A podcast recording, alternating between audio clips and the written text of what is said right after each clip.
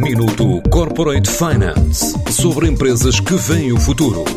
Minuto Corporate Finance na TSF, à terça e à quinta-feira, antes da uma e das seis da tarde, com o apoio Moneris. Grupo Moneris, uma visão de 360 graus no apoio à gestão. www.moneris.pt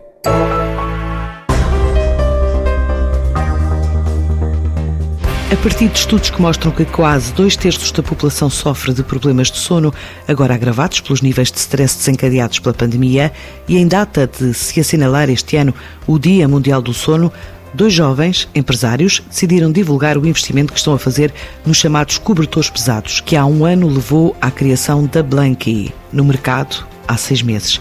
Pedro Caseiro, um dos fundadores e CEO da empresa, explica o projeto. Nós começámos a Blanky uh, no ano passado. A história veio um bocadinho de eu ter muito mal dormir e tinha uma profissão que era bastante estressante e que, e que me deixava várias vezes acordado até altas horas da noite ou às vezes a dar voltas na cama.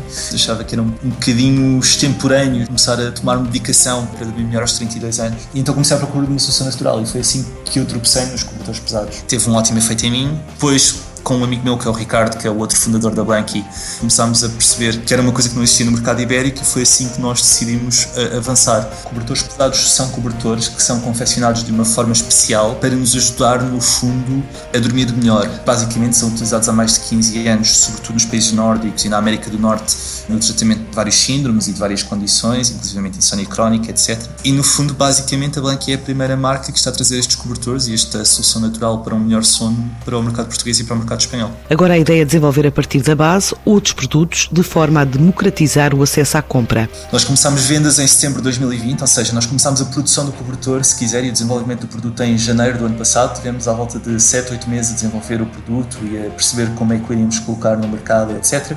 E lançámos o cobertor, eh, começámos vendas em, em, em setembro do ano passado em Portugal e em Espanha. Vendemos em 4 meses mais de, mais de 6 dígitos, o que honestamente achamos que é francamente positivo para uma empresa que apareceu com um produto que nunca ninguém tinha ouvido falar. E a nossa missão para 2021 é, é obviamente crescer, e, mas é crescer sobretudo também associado a isso, à diversificação dos canais em que estamos presentes, porque neste momento somos uma marca que está presente puramente online. E portanto, dentro disso, um dos nossos grandes objetivos enquanto empresa é também esse de democratizar o acesso, o acesso ao produto.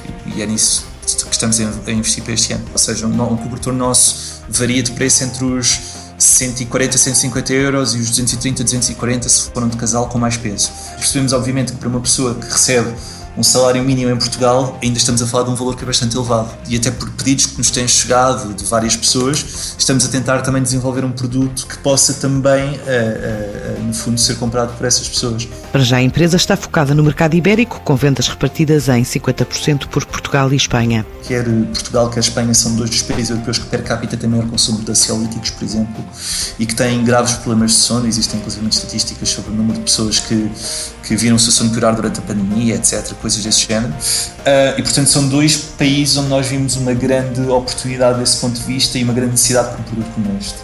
Uh, do ponto de vista de internacionalização, nós temos tido por acaso alguns contactos de outros países que estão interessados potencialmente em, em, em fazer parcerias de exportação, mas eu acho que neste momento o nosso, o nosso grande foco passa muito neste momento por, por aumentarmos a implementação deste tipo de solução nos mercados português e espanhol. Uh, a nossa expectativa é de chegar ao final de 2021 com mais ou menos 50% das vendas da empresa em cada um dos países e que depois em 2022 Espanha passa a ser o nosso maior mercado. No primeiro ano de atividade, a Blanqui quer chegar acima do meio milhão de euros de faturação.